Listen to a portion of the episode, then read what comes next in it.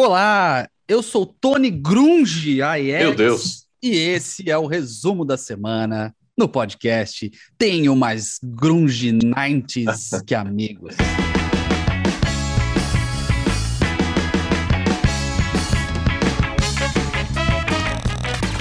Resumo da semana. Stephanie Harry nem tá aqui, pô, ela vai ficar chateada, nossa Você gostou, do- cara? Você gostou que eu fiz essa aí, cara? Cara, eu adorei porque eu também sou oriundo do grunge, cara. As bandas que eu aprendi a gostar de rock foi tudo Nirvana, Pearl Jam, Alice in Chains. E o programa é temático hoje, Tony, é isso? Ah, aparentemente, né? Eu sou. Eu não, eu sou do punk, já falei isso mil vezes. É. Mas o grunge é um punk com a roupagem, com uma roupa diferente Sim. só, né? É, é uma. é- as bases eram todas do punk ali e tal, e eles deram uma identidade nova, o que é legal, pra não ficar conhecido como a nova onda do punk de Seattle. Não, virou o grunge, virou uma coisa própria. Achei legal. Rafa, cara, assim, Diga. impossível não ser temático esse programa na semana em que a gente teve o Nevermind do Nirvana completando 30 anos de lançamento, 24 de setembro de 1991. Eu não tô nem lendo roteiro aqui, eu tô falando freestyle porque Sim. nossa senhora, foi tudo que a gente falou sexta-feira. Além do Red Hot Chili Peppers, que já chegaremos também, que deu uma bela ofuscada no Nirvana com louvor. Sim. Mas antes, falando do Nevermind do Nirvana, 30 anos, cara. É, cara, é surreal pensar né, que esse disco saiu há 30 anos. Porque é uma coisa, tipo assim, quando a gente era moleque, sei lá, nossos pais ouviam Led Zeppelin, a gente ficava, putz, isso aí saiu há 30 anos, né? É. E agora o Nevermind tem 30 anos. E eu não sei você, mas eu demorei um tempão pra ouvir esse disco, porque o meu eu punk adolescente ficava, ah, se é tão grande, se é tão famoso assim, não deve ser bom. Ah, essa Smells Like Teen Spirit aí é muito famosa, toca demais, não deve ser bom. É. aí, ainda bem que a gente evolui, né? É isso que eu ia dizer com relação ao lançamento lá 30 anos atrás. Nossos pais estavam ouvindo os clássicos do Led Zeppelin, aí chega uma banda nova com um cara loiro, com cabelo na cara, tocando guitarra lá embaixo. Imagina a rejeição que esse som sofreu quando foi É. lançado também. Não era virtuoso igual o Jimmy Page, né? Exato, exato. E um cara super recluso, né? Uma banda que gostava de brincadeirinhas. A gente até publicou no site essa semana quando eles é, trollaram o Top of the Pops, que pediu para que eles fizessem um, um Playback. Um playback e eles decidiram tocar, tocar ao vivo outra coisa. Corram lá para conhecer essa história. Mas assim, Nevermind, um disco icônico por tantos sentidos, né? A capa que a gente falou aqui no episódio do resumo da semana, todo o embrólio envolvendo o bebê, que hoje tem 30 e poucos anos de idade, é o maior hit desse disco, Smells Like Teen Spirit, uma música que revolucionou o rock. E eu gosto, cara. Eu ouvi esse disco assim que eu comecei a me interessar por rock, quando eu estava montando minhas bandinhas adolescentes lá de 15 anos, a gente já tocava até de, do disco anterior, né? Que eu gosto até mais do que o Nevermind. E o que eu ia dizer, cara, é que o Red Hot Chili Peppers quase ofuscou o Nirvana lá atrás também, né? Saiu um disco icônico do Red Hot Sim. também nesse dia, em Mesma data, que 1991. loucura, né? E eu gosto até mais, viu? Estamos falando do Blood Sugar Sex Magic do Red Hot.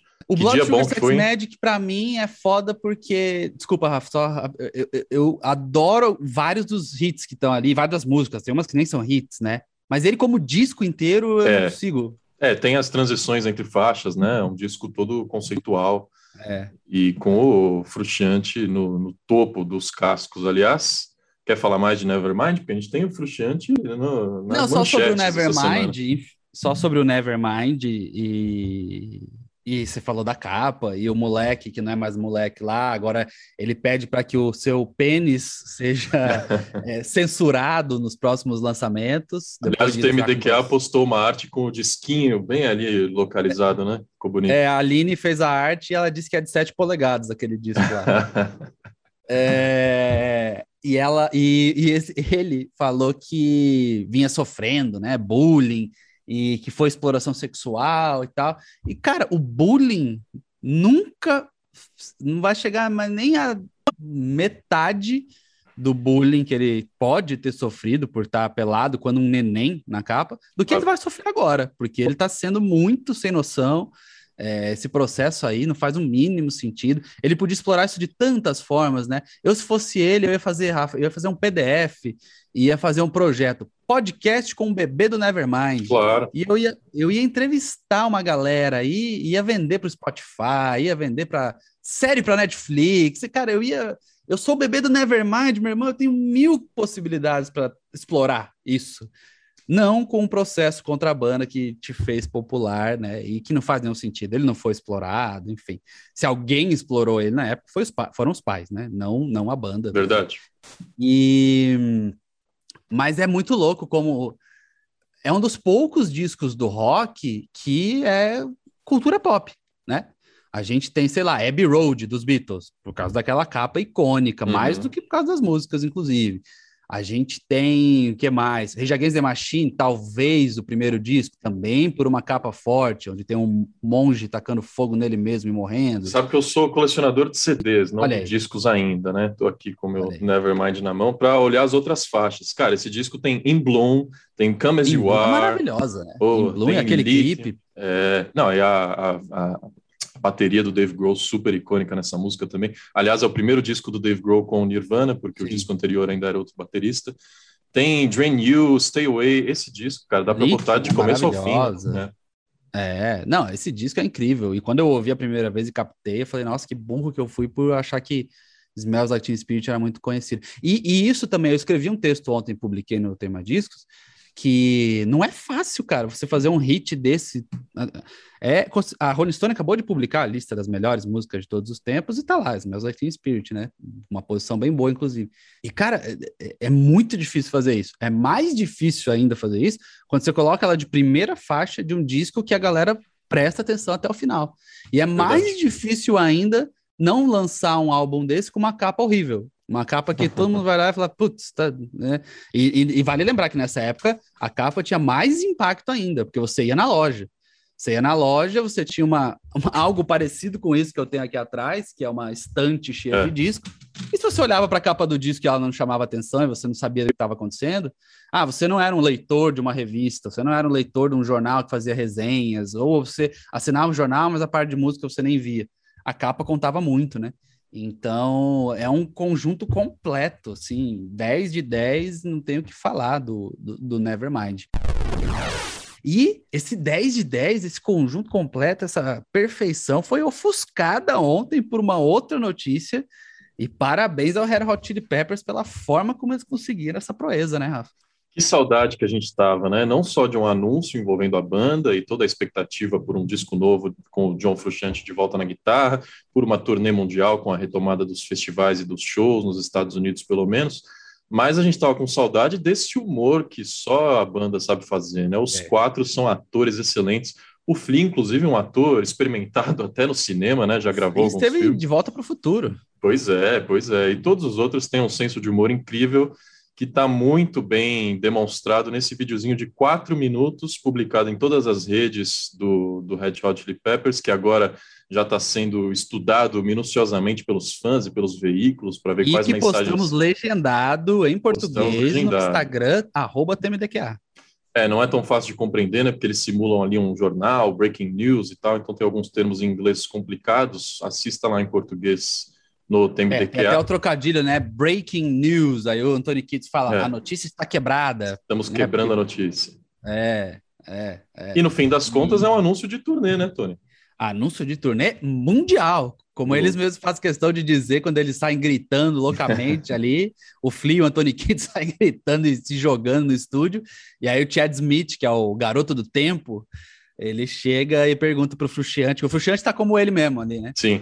E aí o Chad Smith chega e pergunta: Mas essa turnê aí é, é mundial? É tipo pelo mundo? E aí ele fala: É, mundial.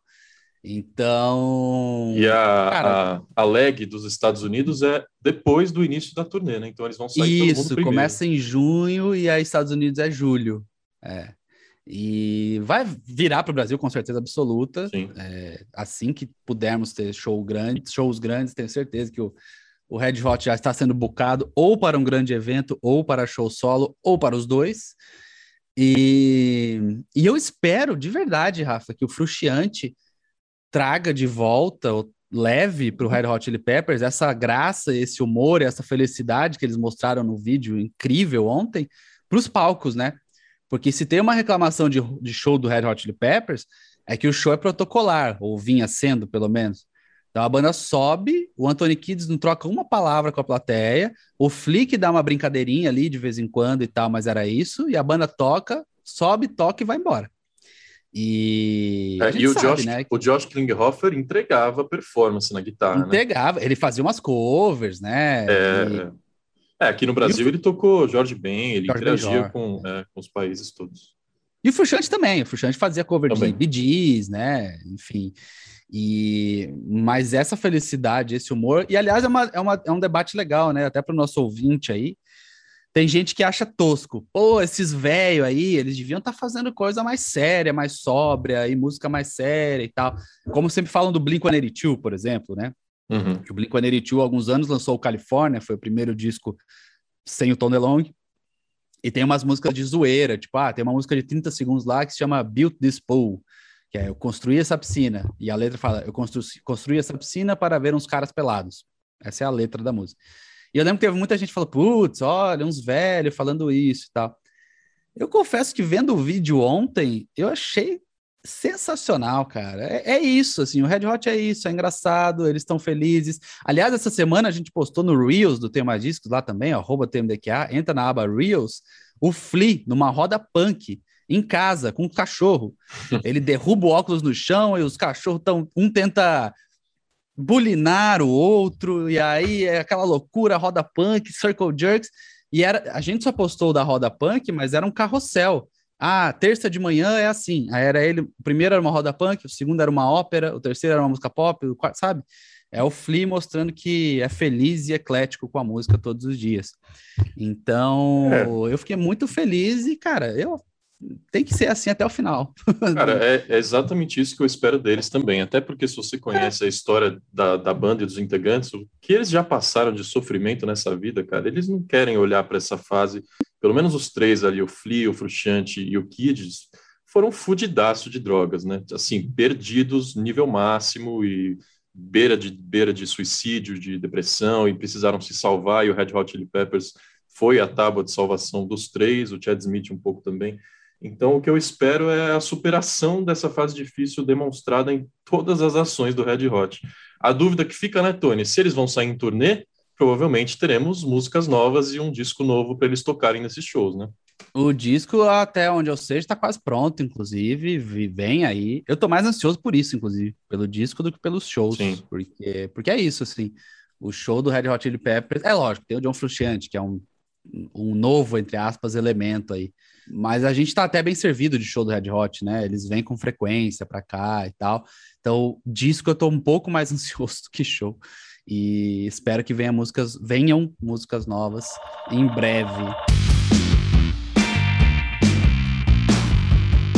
Rafa, é, hum. eu vou falar de lançamentos aqui. Tem pouquíssimo, tá? É, o dia foi fraco ontem, de sexta-feira, para ser sincero, de discos, né? Eu tô falando. Singles a gente tem alguns bem legais, mas de discos, tem a banda, eu falei do Tom DeLonge aí, né, do Blink. Ele tem uma banda chamada Angels and Airwaves, que ele já falou que seria a maior banda do planeta, que as pessoas não estavam preparadas para ela, mas não cumpriu a promessa. É uma banda ok, enfim. Sexto disco de estúdio chama Life Forms, tá sendo elogiado. Metacritic tá nota 79, o que é bem alto. É, tem um tributo pro Velvet Underground chamado I'll Be Your Mirror, que tem nomes como Courtney Barnett, Sam Vincent, Iggy Pop, Michael Stipe do R.E.M., o Matt Berninger do The National, também vale a pena dar uma sacada. Sufjan Stevens, lançando a Beginner's Mind, que é uma colaboração com o Ângelo De Agostini. Esse eu gosto, o Sufjan sempre trabalha então, ali intimistas e com uma musicalidade diferente, né? E esse é inspirado em filmes, é inspirado Legal. em filmes como é Mad Max, Silêncio dos Inocentes, é bem sombrio, meio terror, assim, deve ser interessante, eu não ouvi ainda. Pop, que é uma artista é, pra lá de interessante, porque mistura metal com pop, ela é meio youtuber, atriz, cara, é, é uma doideira. Pop, P-O-P-P-Y, o disco se chama Flux, ou Flux. E tem o segundo disco solo do Mac McCohan, que é vocalista, líder, guitarrista do Super Chunk, uma das bandas indie mais respeitadas da história. É, o nome dele é Mac McCohan, McCohan é C-A-U-G-H-A-N, e é rock alternativo dos bons, assim, vale a pena dar uma sacada. De singles que eu queria destacar nesses últimos dias aí, a gente teve uma parceria do Tom Morello com o Bring Me The Horizon, que o Tom Morello até chamou de Nações Unidas do Metal, Opa. porque ele estava nos Estados Unidos, um dos caras do Bring Me The Horizon estava na Inglaterra, e o Oli, o vocalista, Oli Sykes, estava no Brasil quando ele gravou essa música. O Oli tem ficado aqui muito tempo, porque ele tem uma companheira brasileira, inclusive parece que tirou o CPF esses dias, viralizou e tal, enfim. E, e lançaram essa música juntos chamada Let's Get the Party Started. Tá lá na playlist TMDQ alternativo no Spotify, é só seguir. Como também tá lá a música nova da Francisco Elombre, Nada Conterá a Primavera. Uma nova fase da Francisco Elombre. Nessa pandemia, os membros da banda fizeram vários projetos paralelos, né? O Sebastian fez o Sebastianismo, sobre o qual a gente falou aqui bastante. A Justa Sacapa, que agora atende por outro nome, inclusive. Ela atende por Lazuli. É... Ela também lançou carreira solo. E o Mateu lançou um projeto chamado Baby, é... com a sua companheira Luê. Então, eles vinham fazendo bastante coisa solo, mas agora voltam a se reagrupar como Francisco Elombre e saiu a primeira música que se chama Nada Conterá a Primavera. Outra artista bem bacana que lançou single novo e também está embarcando em nova fase é a Brunx. Brunx que tocou no Festival Tem Mais Discos lá em 2017. Brunx, que se escreve B-R-V-N-K-S. Ela lançou uma música chamada Happy Together, que também está na playlist TMDQ Alternativo. E é um rock alternativo delicinha. É, ela é muito talentosa, composição tanto de letra quanto instrumental. Vale a pena dar uma sacada. Temos um lançamento neste feed aqui. Eu não acredito que eu fiquei tanto tempo esse programa sem falar do programa que saiu, do episódio que saiu na quarta-feira, em que eu entrevistei Duda Brack, Ney Mato Grosso e Baiana System. Juntos, os a gente está ficando especialista em encontros nesse programa aqui, hein, Tony?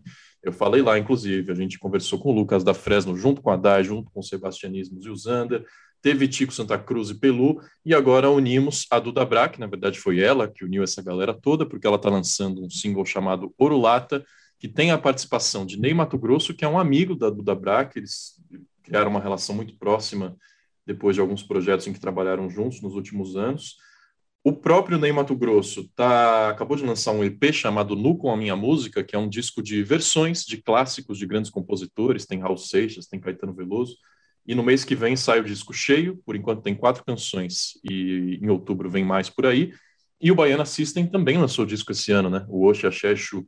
Então, conversamos sobre tudo isso, sobre novos projetos, sobre como foi gravar na pandemia, excursionar, o Ney falou que não fez nenhum ensaio para esse novo disco, que tirou todos os tons por telefone. A gente tem histórias incríveis nesse episódio que saiu na quarta-feira, especialmente sobre latinidade, né? São três artistas que têm essa conexão com os ritmos latinos e dos nossos irmãos muito mais forte do que a gente espera na música brasileira ou do que a gente ouve por aí na música brasileira, assim como o Francisco Elombre, que o Tony acabou de citar.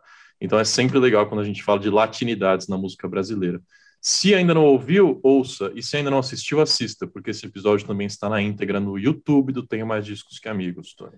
É isso, está na íntegra no YouTube com você usando uma bela camiseta tropical também, camisa tropical. Fiz também. ali minha autopropaganda do meu guarda-roupa e ganhei um elogio da Duda Brack.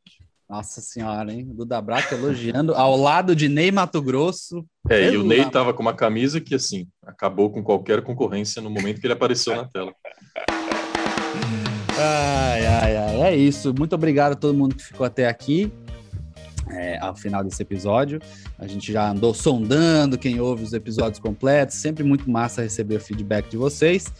Estamos trabalhando em novidades. Em breve as compartilharemos com toda a nossa audiência. Siga a gente nas redes, Instagram, arroba TMDQA, arroba e sugira temas para a gente falar. Esse programa ficou monopolizado, mas não poderia ser diferente.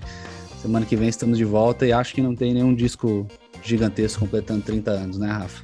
Vamos ver se a gente traz um artista para entrevistar semana que vem ou a participação Olha de aí. algum ouvinte também, né? Mandem áudios pra gente, porque só nós dois já tá cansando. A gente quer interagir. Não, mandem a nudes, mandem áudios. Ma- Manda nude no privado.